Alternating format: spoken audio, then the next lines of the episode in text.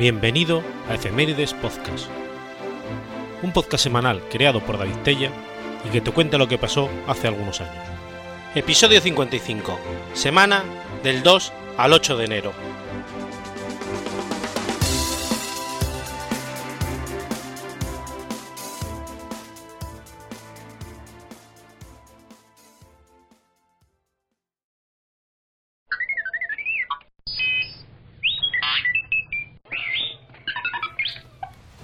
Miércoles 2 de enero de 1822. Nace Rudolf Clausius. Rudolf Julius Emanuel Clausius nace en Prusia el 2 de enero de 1822. Fue un físico matemático alemán, considerado uno de los fundadores centrales de la ciencia de la termodinámica. En su nueva formulación del principio de Sadi-Carnot, conocido como ciclo Carnot, además propuso la teoría del calor sobre una base más sólida y más verdadera. En su trabajo más importante sobre la teoría mecánica del calor, publicado en 1850, estableció, por primera vez, las ideas básicas de la segunda ley de la termodinámica. En 1865 introdujo el concepto de entropía. En 1870, Clausius organizó un, un cuerpo de ambulancias de la guerra franco-prusiana. Fue herido en batalla, dejándolo con una discapacidad permanente. Fue galardonado con la Cruz de Hierro por sus servicios. Su esposa, Adelheid Riedplan, murió al dar a luz en 1875, dejándolo para criar a seis hijos. Continuó enseñando, pero tuvo menos tiempo para la investigación a partir de entonces. En 1886 se volvió a casar con Sophie Stack, con quien tuvo otro hijo. Dos años más tarde, el 24 de agosto de 1888, murió en Bonn, Alemania. La tesis de Clausius sobre la refracción de la luz propuso que vemos un cielo azul durante el día y varios tonos de rojo al amanecer y atardecer, debido a la reflexión y refracción de la luz. Más tarde, Lord Rayleigh demostraría que se trataba en realidad debido a la dispersión de la luz. Sin embargo, Clausius utiliza un enfoque mucho más matemático que sus predecesores. Su artículo, su artículo más famoso, sobre la fuerza motriz del calor y las leyes del calor que pueden ser deducidas, se publicó en 1850 y se refería a la teoría mecánica del calor. En este trabajo demostró que existía una contradicción entre el principio de Carnot y el concepto de conservación de la energía. Clausius reiteró las dos leyes de la termodinámica para superar esta contradicción. Este trabajo lo hizo famoso entre todos los científicos. Clausius hizo una importante contribución en 1857 al campo de la teoría cinética refiriéndose al modelo cinético de los gases de August Kronig, mucho más simple, para incluir los movimientos de traslación, rotación y vibración de las moléculas. En este mismo trabajo introdujo el concepto de recorrido libre medio de una partícula. Clausius deduce la relación de Clausius-Clapeyron de, de termodinámica. Esta relación, que es una manera de caracterizar la transferencia de fase entre dos estados de la materia, tales como sólido y líquido, había sido desarrollada originalmente en 1834 por Emmeline Clapeyron. Tres años antes de su muerte, Clausius escribe un pequeño opúsculo titulado sobre los recursos energéticos de la naturaleza y su utilización para el bien de la humanidad. En él, advierte que el futuro de la humanidad depende de ser capaces de alimentar nuestras industrias y máquinas con solo un concurso de energías renovables, en definitiva, energía solar, ya sea en forma directa o en forma indirecta. Como él mismo enfatiza, no se trata aquí en absoluto de sopesar probabilidades, sino de que puede distinguirse con total certidumbre lo posible de lo imposible. Cualquier obtención de energía sin un gasto correspondiente de energía es solo absolutamente imposible. Clausius es quizás uno de los primeros militantes ecologistas, por así decir. En todo caso, describió las consecuencias de las leyes de la termodinámica para la formulación de una teoría económica coherente con ellas, lo que daría lugar en el siglo XX a la creación de la economía ecológica.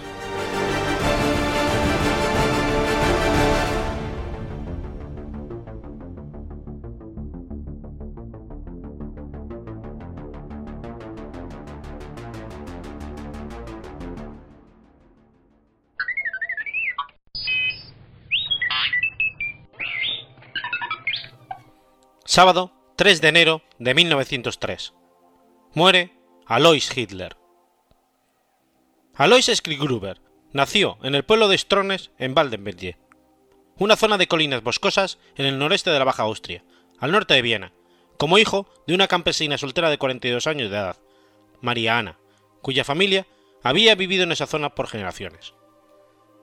Después de haber sido bautizado en la aldea cercana de Dolstein, el espacio para el nombre de su padre en el certificado de bautismo se dejó en blanco, y el sacerdote escribió ilegítimo. Alois fue cuidadosamente criado por su madre en una casa que compartía en Strones, con su anciano padre, Johannes Skrigruber.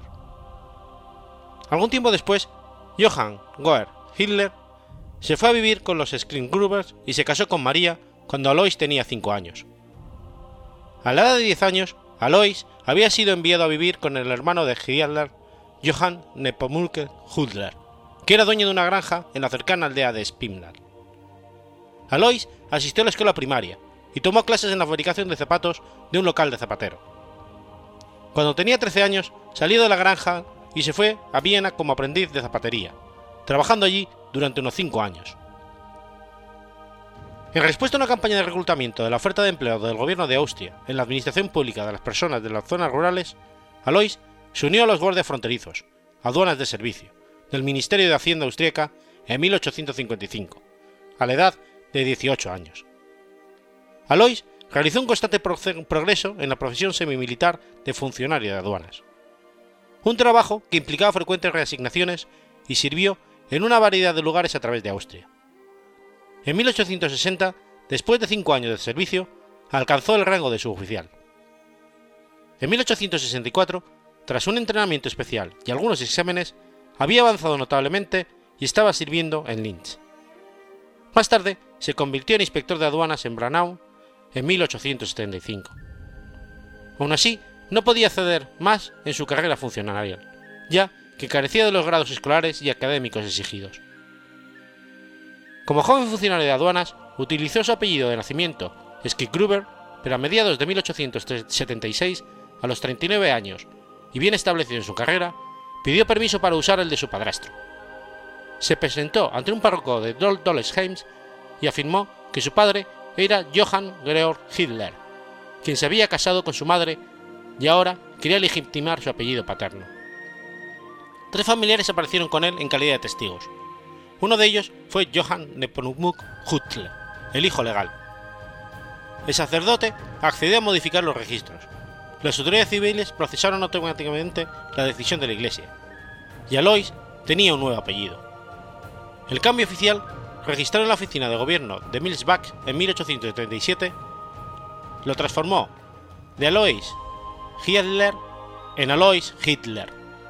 No se sabe quién decidió sobre la ortografía de Hitler en lugar de Hitler. Se afirma que Alois admitió abiertamente haber nacido fuera del matrimonio antes y después del cambio de apellido. Puede haber sido influenciado para cambiar su nombre por razones de conveniencia legal. El historiador Werner Massel afirma que en 1876 Frank Skrigruber, el administrador de la finca de la madre de Alois, le transfirió una importante suma de dinero, 230 florines. Supuestamente, Johann Georg Hitler decidió en su lecho de muerte y dejó una herencia a su hijo ilegítimo Alois junto con su apellido. Los historiadores han analizado a tres candidatos como el padre biológico de Alois: Johann Georg Hitler, Johann Nepomuk Hitler y Leopold Frankenberger, con lo que Hitler descendería de una supuesta familia judía. La mayoría de los historiadores están convencidos de que el padre de Alois fue Johann Georg Hitler, quien era su padrastro y después de su muerte cedió legalmente su apellido. En febrero de 1895, Alois compró una parcela de 3,6 hectáreas en Havel, cerca de Lambach, aproximadamente 30 millas al sudeste de Leeds. La finca se llamaba Good se mudó con su familia a la granja y se retiró el 25 de junio de 1895, a la edad de 58 años, tras 40 años en el servicio de aduanas. Encontró difícil la agricultura, perdió dinero y se redujo el valor de la propiedad. En la mañana del 3 de enero de 1903, Alois se dirigió al Gasthaus Wixenberg, como usualmente lo hacía, para beber su copa matutina de vino. Se dispuso a leer el diario y allí sufrió un colapso fue llevado a la habitación adyacente, a la que acudió un doctor. Pero Alois Hitler ya había fallecido, probablemente de un derrame pleural a los 65 años. Alois será funestamente recordado por ser el padre de Adolf Hitler.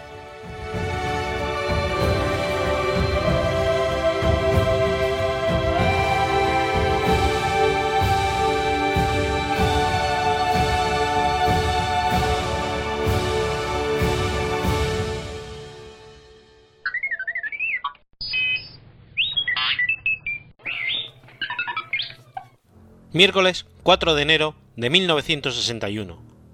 Muere Erwin Schrödinger. Schrödinger nació en Erberg, una localidad cercana a Viena, en 1887. Era hijo de Rudolf Schrödinger y Georgina Emilia Brenda. En 1898 entró en el Akademisches Gymnasium, una de las instituciones de enseñanza media más prestigiosas del ámbito germánico. Entre los años 1906 y 1910 Rodinger estudió en Viena recibiendo clases de Franz Serafin Exner y de Friedrich Hassernor. También realizó trabajos experimentales en colaboración con Friedrich Kranzraut. En 1911, Schrödinger se convirtió en asistente de Exner. En 1914 logró la habilitación Venia Legendi, que es la máxima calificación académica que una persona puede alcanzar en ciertos países de Europa y Asia.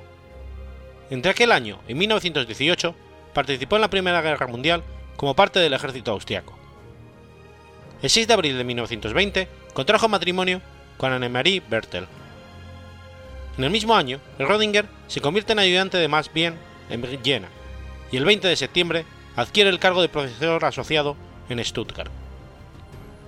En 1921 se convierte en profesor titular de Breslau. Schrödinger se traslada a la Universidad de Zúrich en 1922 y en enero del 26 publica en la revista Annalen der Physik un artículo científico titulado Cuantificación como problema de autovalores, en el que desarrolla la llamada ecuación de Schrödinger. Al año siguiente sucedió a Max Planck en la Universidad de Berlín. Sin embargo, abandonó Alemania en el 33 al estar en contra del antisemitismo del partido nazi. Ese mismo año se convirtió en Fellow del Magdalen College, en la Universidad de Oxford. Recibió además el Premio Nobel de Física junto a Paul Andron Maurice Dirac. Erwin Schrödinger plantea un sistema que se encuentra formado por una caja cerrada y opaca que contiene un gato en su interior, una botella de gas venenoso y un dispositivo, el cual contiene una sola partícula radiactiva con una probabilidad del 50% de desintegrarse en un tiempo dado, de manera que si la partícula se desintegra, el veneno se libera y el gato muere. Al terminar el tiempo establecido, la probabilidad de que el dispositivo sea activado y el gato esté muerto es del 50%, y la probabilidad de que el dispositivo no sea activado y el gato esté vivo tiene el mismo valor. Según los principios de la mecánica cuántica, la descripción correcta del sistema en ese momento, su función de onda, será el resultado de la superposición, de los estados vivo y muerto, a su vez descritos por una función de onda. Sin embargo, una vez que se abra la caja para comprobar el estado del gato, este ya estará vivo o muerto. Sucede que hay una propiedad que poseen los electrones, de poder estar en dos lugares distintos al mismo tiempo, pudiendo ser detectados por los dos receptores, y dándonos a sospechar que el gato está vivo y muerto a la vez, lo que se llama superposición. Pero en cuanto abrimos la caja y queremos comprobar si el gato vive o no, perturbaremos este estado, y entonces veremos si el gato está vivo o no. Ahí radica la paradoja. Mientras que en la descripción clásica del sistema el gato estará vivo o muerto antes de que abramos la caja y comprobemos su estado, en la mecánica cuántica el sistema se encuentra en una superposición de los estados posibles hasta que interviene el observador, lo que no puede ser posible por el simple uso de la lógica. El paso de la superposición, de estados a un estado definitivo se produce como consecuencia del proceso de medida, y no puede predecirse el estado final del sistema solo la probabilidad de obtener cada resultado. La naturaleza del proceso sigue siendo una incógnita, que ha dado lugar a distintas interpretaciones de carácter especulativo. Siguiendo la interpretación de Copenhague, en el momento en que abramos la caja, la sola acción de observar modifica el estado del sistema, tal que ahora observamos un gato vivo o un gato muerto. Este colapso de la función de onda es irreversible e inevitable en un proceso de medida, y depende de la propiedad observada. es una aproximación eh, pragmática al problema, que considera el colapso como una realidad física sin justificarlo completamente. El postulado cuarto de la mecánica cuántica expresa matemáticamente cómo evoluciona el estado cuántico tras un proceso irreversible de medida. La interpretación de los muchos mundos, formulada por Hugh Everest en 1957, el proceso de medida supone una ramificación en el estado temporal de la función de la onda. El gasto está vivo y muerto a la vez, pero en ramas diferentes del universo. Ambas son reales, pero incapaces de interactuar entre sí debido a la, a la decoherencia cuántica. En la interpretación del colapso objetivo, la superposición de estados se destruye, aunque no se produzca observación, definiendo las teorías en qué magnitud física es la que provoca la destrucción. Esa destrucción es lo que evita que las ramas que aparecen en la teoría de los múltiples universos. La palabra objetivo precede de que esta interpretación, tanto la función de onda como el colapso de la misma, son reales en el, en el sentido ontológico. La interpretación de los muchos mundos, el colapso, no es un objetivo, y la de Copenhague es una hipótesis ad hoc. La interpretación relacional rechaza la interpretación objetiva del sistema y propone en cambio que los estados del sistema son estados de relación entre el observador y el sistema. Distintos observadores, por tanto, describirían al mismo sistema mediante distintas funciones de onda. Antes de abrir la caja, el gato tiene información sobre el estado del dispositivo, pero el experimentador no tiene esa información sobre lo que ha ocurrido en la caja. Así, para el gato, la función de onda del aparato ya ha colapsado, mientras que para el experimentador el contenido de la caja está aún en estado de superposición. Solamente cuando la caja se abre y ambos observadores tienen la misma información sobre lo que ha pasado, las dos descripciones del sistema colapsan en un mismo resultado. La interpretación asambleística o estadística interpreta las funciones de onda como una combinación estadística de múltiples sistemas idénticos. La superposición es una abstracción matemática que describe este conjunto de sistemas idénticos, pero cuando observamos un sistema individual, el resultado es uno de los estados posibles. Sin embargo, esta interpretación es incapaz de explicar fenómenos experimentales asociados a partículas individuales, como la interferencia de un solo fotón en la versión cuántica del experimento de.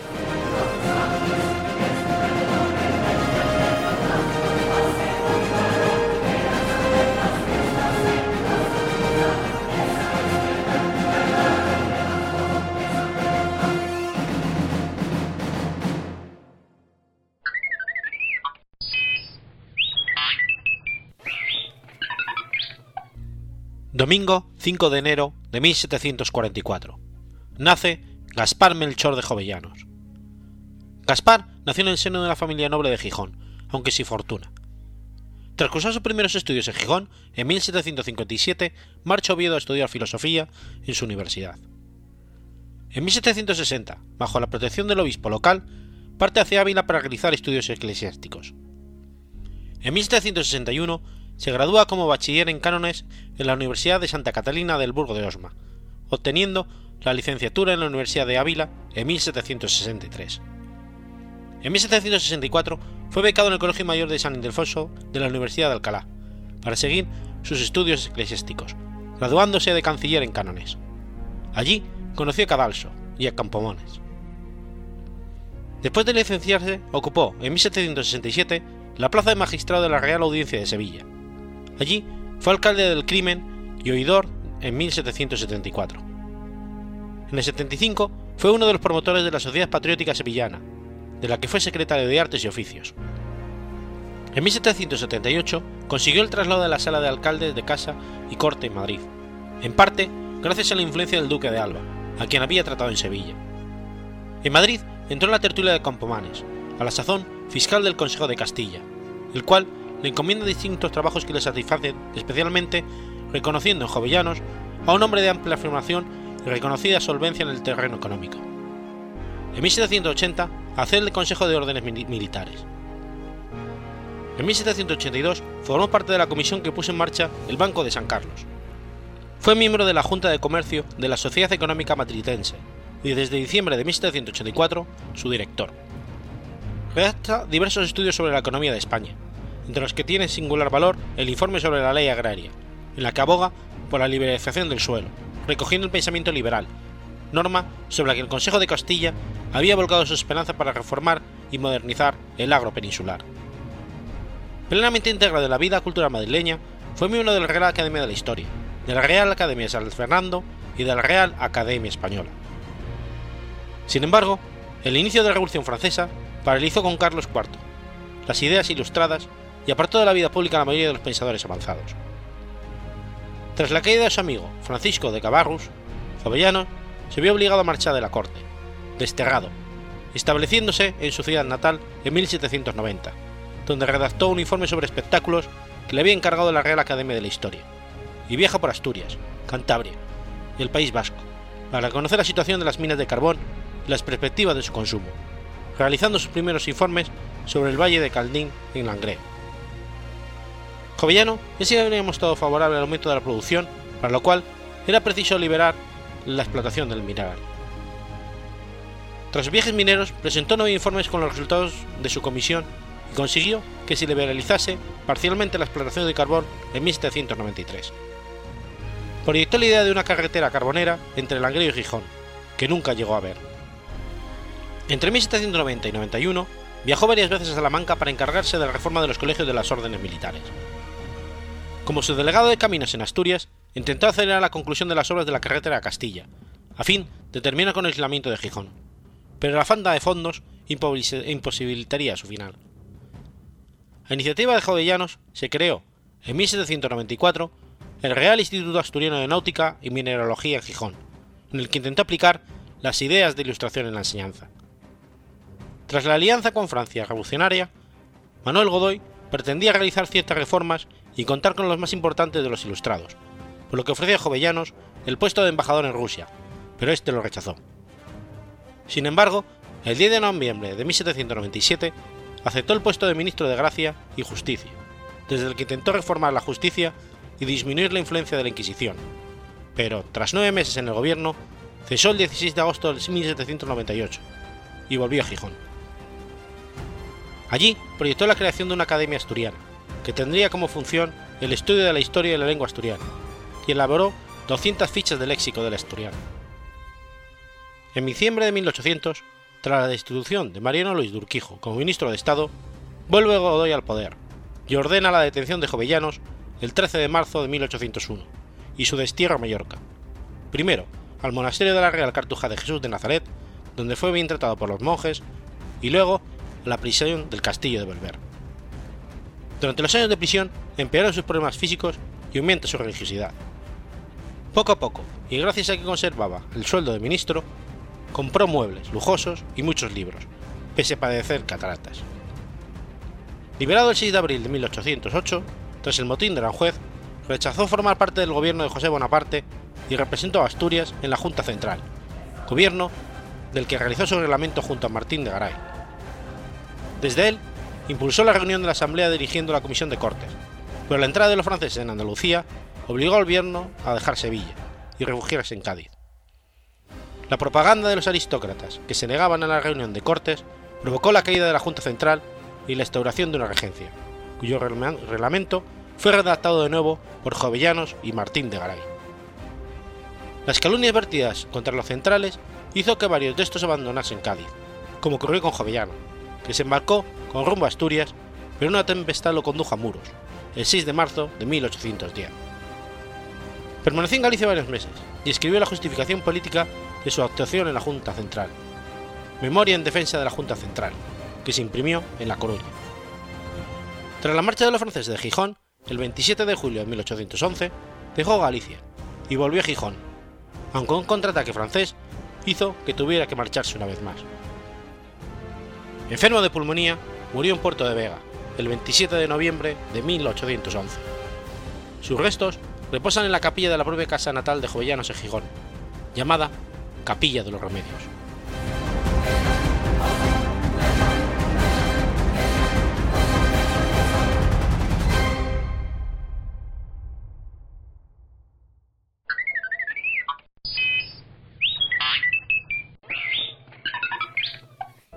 Viernes 6 de enero de 1854. Nace Sherlock Holmes. Sherlock Holmes es un personaje creado en 1887 por el escritor escocés Sir Arthur Conan Doyle. Es un detective inglés de finales del siglo XIX que destaca por su inteligencia, su hábil uso de la observación y el racionamiento deductivo para resolver casos difíciles. Es protagonista de una serie de cuatro novelas y 56 relatos de ficción, que componen el canon holmesiano, publicados en su mayoría. Sherlock Holmes es el arquetipo de investigador cerebral por excelencia, e influyó en gran medida en la ficción detectivesca posterior a su aparición. Aunque se considera a Agustín Dupin, creado por Edgar Allan Poe, como un personaje predecesor muy similar, la genialidad excéntrica de este no alcanzó el enorme popular que Holmes y su autor alcanzaron en vida de este. Ateniéndonos a las pautas de texto de Doyle, Sherlock Holmes nació el 6 de enero de 1854. Su padre era un hacendado inglés y su madre descendía de una estrupe de, pintores franceses, entre ellos el ilustre Vernet, primo de su abuela. Tiene dos hermanos. El primero es Mycroft, del cual Sherlock siempre ha dicho que es más listo que él, pero que no posee ninguna ambición ni energía, lo que Sherlock entiende como un oficio, deducir cosas a partir de minúsculos detalles. Mycroft lo ve como un simple pasatiempo. Trabaja como coordinador general e informador interno de los asuntos de gobierno británico, y es miembro ilustre del Club Diógenes. El segundo se llama Serriford, y es el mayor de los tres, aunque rara vez he mencionado y conocemos muy poco de él, aunque muchos expertos han confirmado su existencia, dado que es muy probable que, dada la época, el primogénito se llamara igual que su padre, Serriford. Sherlock Holmes parece haber sido estudiante de la universidad, seguramente de la de Oxford o Cambridge, donde cursaría algunas asignaturas de música y musicología, medicina, derecho, pero sobre todo química. También es en la universidad donde comienza alguna labor como detective, y donde comienza su faceta de actor, uniéndose al grupo universitario de teatro, hecho que le será muy útil a la hora de interpretar los papeles que adapta al disfrazarse en algunos de sus casos. Tras realizar sus estudios, se aloja cerca del Museo Británico para poder estudiar las ciencias necesarias para el desarrollo de su carrera posterior. Conoce a Watson en 1881, en el laboratorio del Hospital San Bartholomew, por un conocido común, con el objeto de compartir el piso del 221B de Baker Street. Rehúsa el título de caballero, pero acepta la Legión de Honor de forma totalmente discreta. Su gran enemigo, también de extraordinarias facultades intelectuales, es el profesor Moriarty, quien llegó a acabar aparentemente con la vida del eminente detective en la cascada de Reichenbach, Suiza. Doyle tuvo que optar por resucitar a su héroe cuando miles de lectores protestaron llevando crespones negros en el sombrero en señal de luto. Sherlock Holmes reaparece en el caso La casa vacía, explicando los motivos de su ausencia. Este interludio de tres años entre la aparente muerte de Sherlock Holmes y su reaparición es conocido como el Gran Hiato, tiempo literario que ha permitido a algunos actores de pastiches dar rienda suelta a la imaginación y permitirse ciertas licencias poéticas, tales como la desintoxicación de Holmes a la cocaína gracias al psicoanalista Sigmund Freud, o al posible matrimonio del detective consultor con su supuesta amada Irene Halder. Pero son obras que se salen del canon holmesiano, o lo que son extraoficiales. Tras una carrera de 23 años, de los que Watson compartió 16 con él, Holmes se retiró a Sussex, donde se dedicó a estudiar filosofía y a la apicultura, y llegó a escribir un libro titulado Manual de Apicultura, con algunas observaciones sobre la separación de la reina, y también, casi casualmente, resolvió uno de sus casos más complicados, la aventura de la melena del león. Posteriormente su jubilación como detective, se dedicó dos años a preparar concienzudamente una importante acción de contraespionaje poco antes del inicio de la Primera Guerra Mundial. Nada más consta de él a partir de 1914. La mayoría de las aventuras y relatos de Holmes están narradas por su amigo, el Dr. J. H. Watson, a excepción de seis relatos en particular. La aventura de la melena del león y la aventura del soldado de la piel descolorida están narrados por un narrador protagonista, ya que es Holmes quien cuenta lo sucedido desde su perspectiva, o sea, la del personaje principal de los relatos. La piedra de Mazarino es una de las últimas experiencias del afamado detective, está narrada por un narrador omnisciente, al igual que su último saludo en el escenario.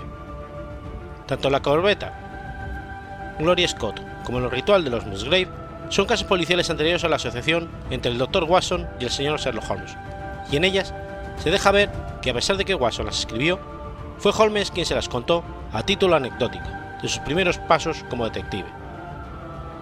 El resto de sus aventuras y relatos sí fueron narrados por el doctor John H. Watson. Sherlock Holmes siempre criticaba a su compañero de aventuras porque, según Holmes, en sus relatos los hechos significativos se mezclaban con detalles que, al ser innecesarios, distraen de los detalles objetivos que llevan a la resolución del caso.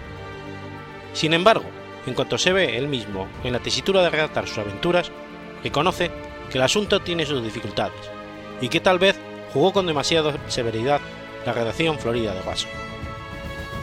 En Londres existe un museo dedicado a recrear el apartamento que se describe en la obra de Doyle. Está ubicado en el 221 de la calle Baker Street, exactamente en la misma dirección que se menciona en las famosas novelas. En él se puede visitar el estudio, la recámara, inclusive el baño en el que supuestamente pasan sus días Sherlock Holmes y el Dr. Watson. También hay recreaciones con maniquís de algunas de las escenas de las novelas.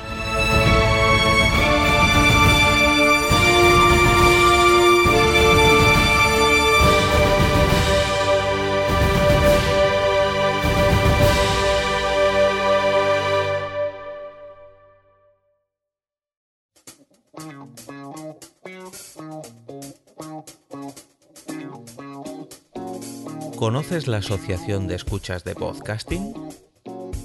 Asespod es el primer lugar de encuentro para todas aquellas personas que escuchan este formato de audio.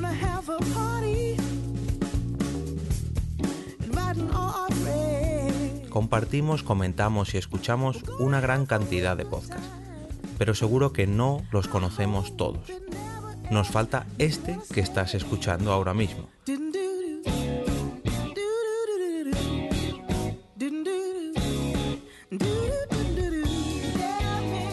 Queremos que tú, oyente de este podcast, formes parte de todo esto. Asociate gratis en nuestra web, asespod.org. Búscanos en las redes sociales, Twitter, Facebook y Google ⁇ Recuerda, asespod.org.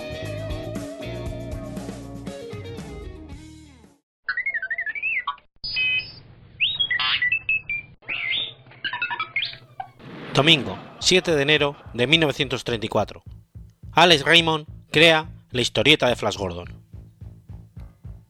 Flash Gordon es una historieta de ciencia ficción creada por el dibujante Alex Raymond el 7 de enero de 1934 para el King Feature Syndicate como página dominical y continuada luego por diversos guionistas y dibujantes, entre los que destaca Dan Berry. En algunos países de Latinoamérica, el nombre del personaje se tradujo como Roldán el Temerario. Surgió para competir con las aventuras de Bank Rogers y rápidamente desarrolló un éxito muy superior y más perdurable en el tiempo.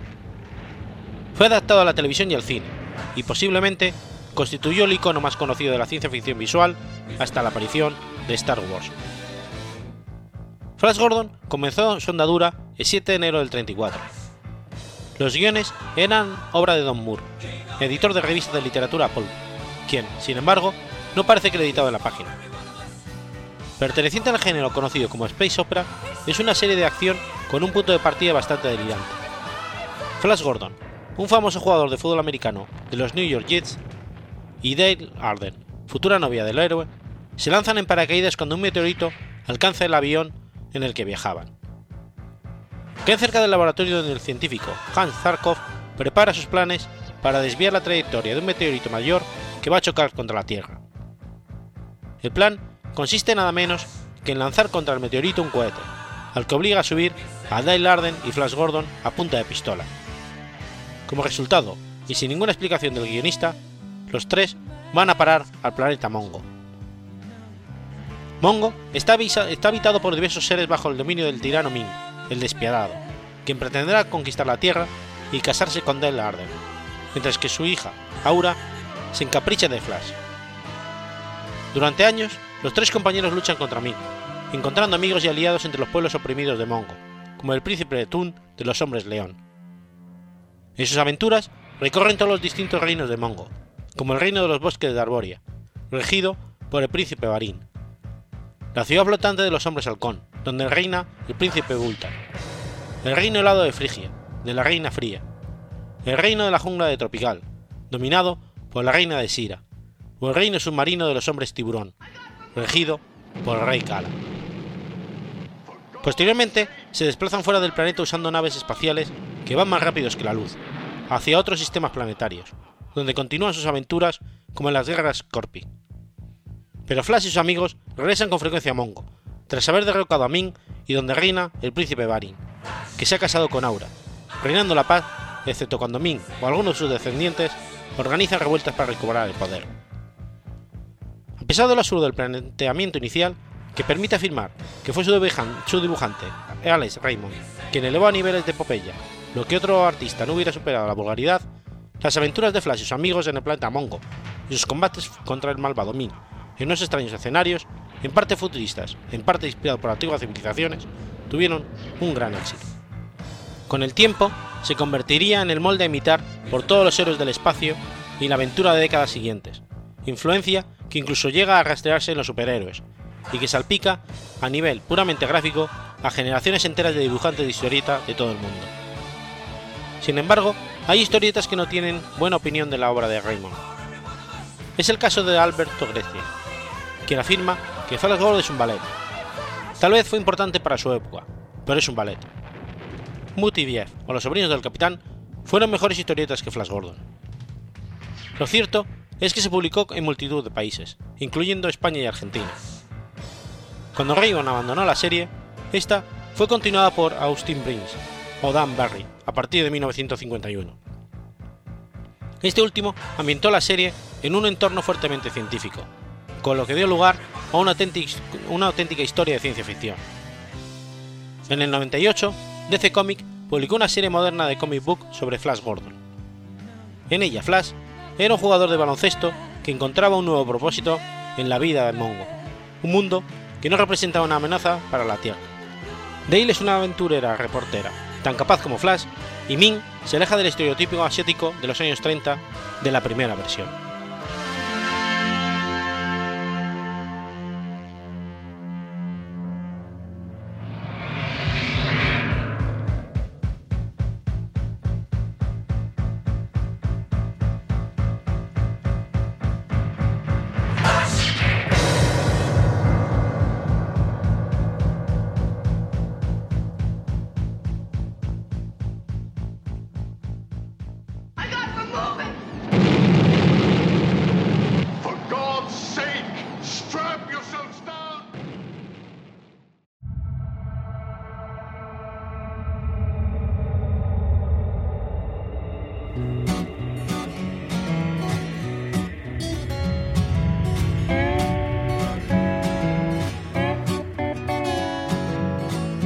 ¿Sabías que existe una asociación donde damos voz a los podcasts? La asociación Podcast nace con el propósito de aunar intereses relacionados con el podcasting, ofreciendo formación, soporte y una mesa de debate sobre el podcasting, no solo en España, sino también en toda Hispanoamérica. Entre nuestros proyectos destacan nuestro libro colaborativo, la organización de diferentes eventos relacionados con el podcasting como las jornadas de podcasting, los premios de la Asociación Podcast y Radio Podcastellano. Para formar parte de la comunidad, recibir información de eventos y estar al tanto de lo que ocurre, solo tienes que entrar en asociacionpodcast.es y hacerte socio o simpatizante. Ahora es tu oportunidad de formar parte de esta gran comunidad asociacionpodcast.es. Si lo prefieres, puedes escribirnos a info.asociacionpodcast.es y responderemos todas tus dudas. También puedes seguirnos en Twitter con el usuario AsociaPodcast. Ya seas podcaster u oyente, súbete al podcasting.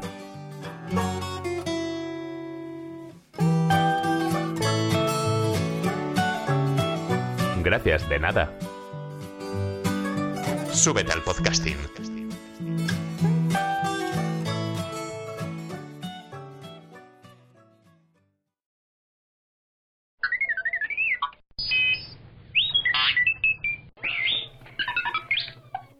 Jueves 8 de enero de 1942.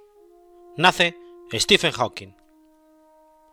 Stephen Hawking nació el 8 de enero del 42 en Oxford, lugar al que expresamente se desplazaron sus padres, Isobel Hawking y Frank Hawking, buscando una mayor seguridad para la gestación de su primer hijo, ya que Londres estaba siendo atacada por la Luftwaffe. Tiene además dos hermanas menores, Philippa y Mary, y un hermano adoptado, Edward. Después del nacimiento de Stephen, la familia volvió a Londres, donde su padre encabezaba la división de parasitología del National Institute of Medical Research. En 1950 se mudan a St Albans, donde acudió al Instituto para Chicas de St Albans, y a los 11 años cambió al colegio homónimo, donde fue un buen estudiante aunque no brillante. En un primer momento, Hawking quiso estudiar matemáticas en la universidad, inspirado por su profesor, pero su progenitor quería que estudiara en el, University College de Oxford, como él había hecho. Al no existir un profesor de matemáticas en aquel momento, en el college no aceptaban estudiantes en esa disciplina, por lo que Hawking se matriculó en ciencias naturales y consiguió una beca. Una vez en la University College se especializó en física. Su interés en esa época se centraba en la termodinámica, la relatividad y la mecánica cuántica. Durante su estancia en Oxford estuvo en un equipo de remo, deporte que según él mismo le ayudaba a aliviar su tremendo aburrimiento de la universidad.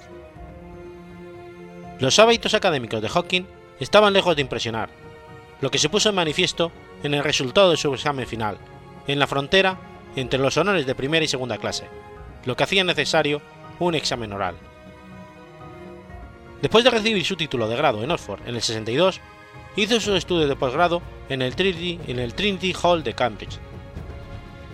Obtuvo su doctorado en física en Cambridge en el 66 y tiene más de una docena de títulos honorarios.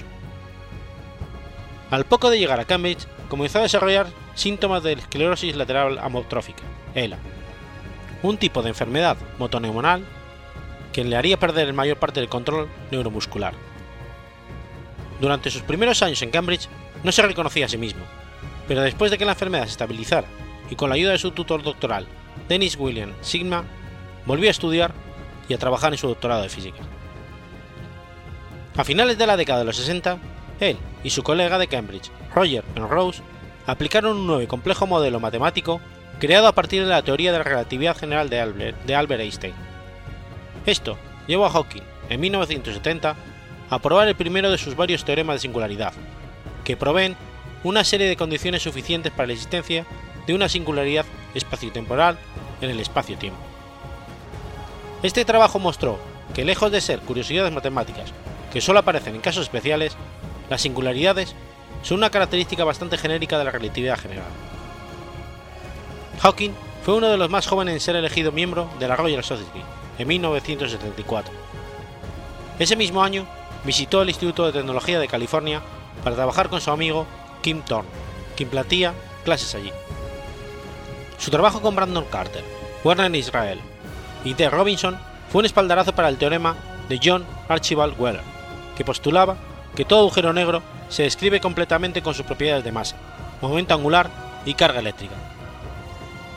Después de analizar emisiones de rayos gamma, Hawking sugirió que después del Big Bang se formaron diminutos agujeros primitivos. Junto con Barden y Carter, propuso las cuatro leyes de la termodinámica de los agujeros negros, trazando una analogía con la termodinámica. En 1974 calculó que los agujeros negros debían de crear y emitir térmicamente partículas subatómicas, lo que actualmente se conoce como radiación de Hawking, hasta que gastan su energía y se evaporan.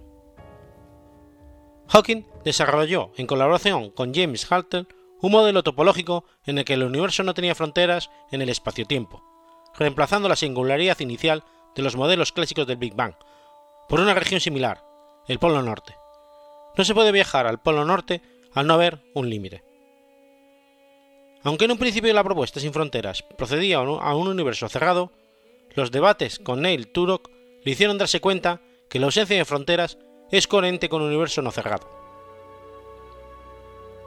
En 2006, junto con Thomas Etor del CERN, Hawking propuso una teoría basada en la top-down cosmology, según la cual el universo no tenía un único estado inicial, y de ahí los físicos no deben pretender formular una teoría que explique la configuración actual del universo sobre la base de un estado, de un estado inicial en concreto.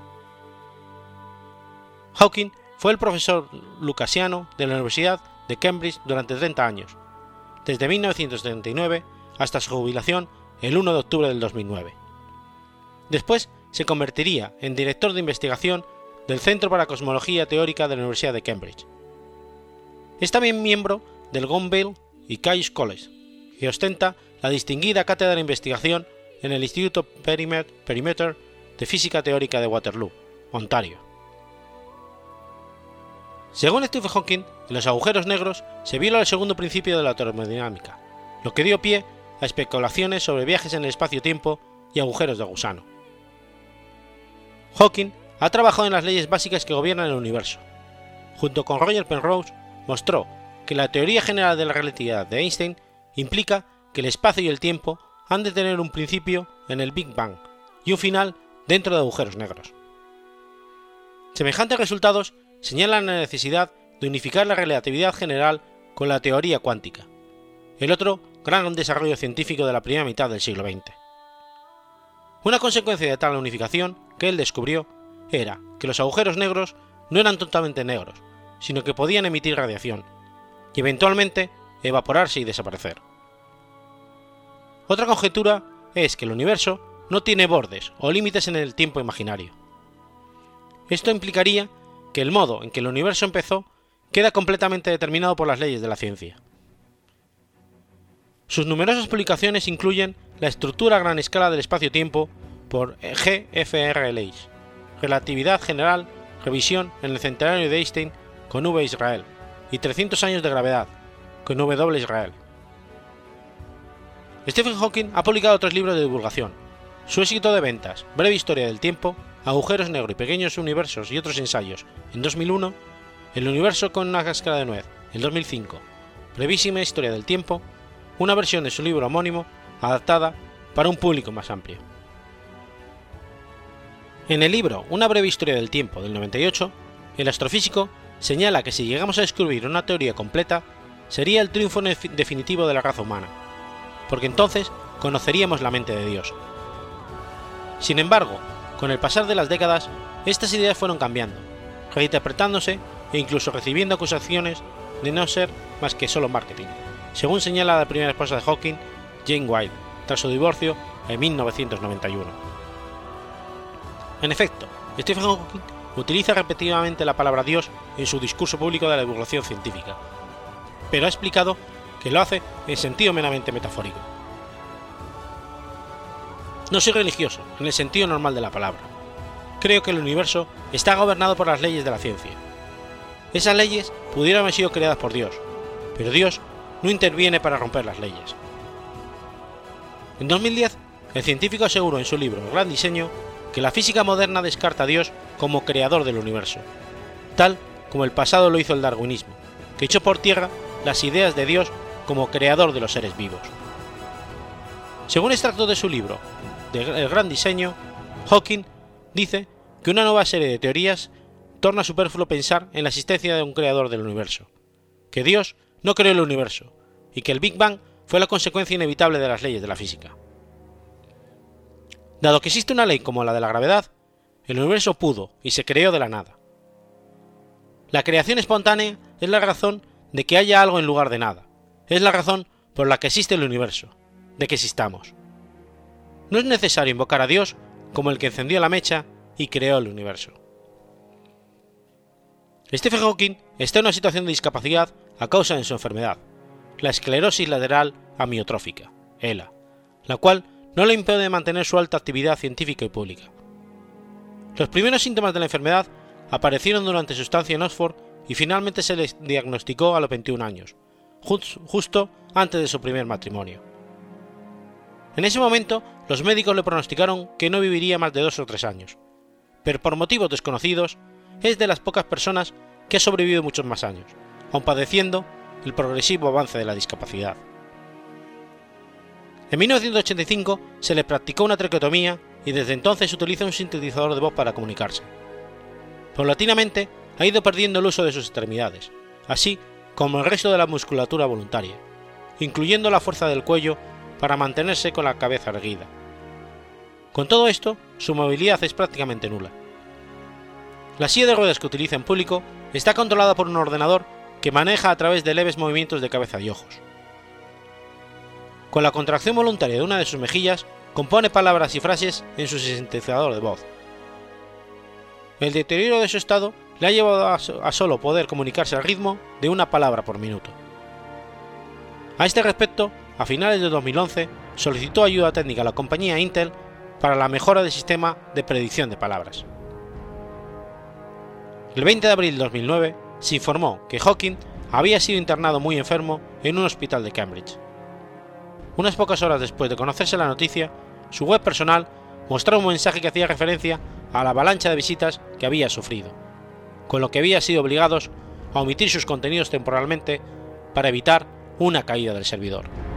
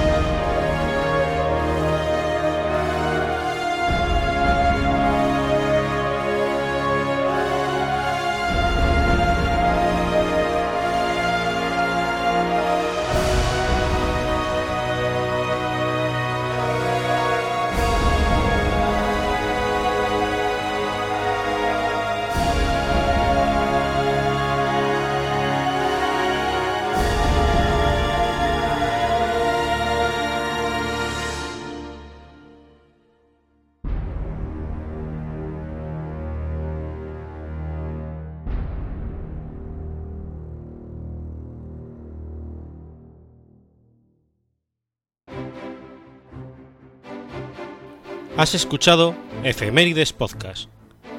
Si quieres ponerte en contacto conmigo, puedes hacerlo por Twitter a la cuenta arroba efemeridespod o mi cuenta personal, arroba telladavid, o por correo electrónico a la dirección efemeridespod.gmail.com. También puedes visitar la página web efemeridespodcast.es. Y recuerda que puedes suscribirte por iTunes y por iBox, y tienes un episodio nuevo cada lunes.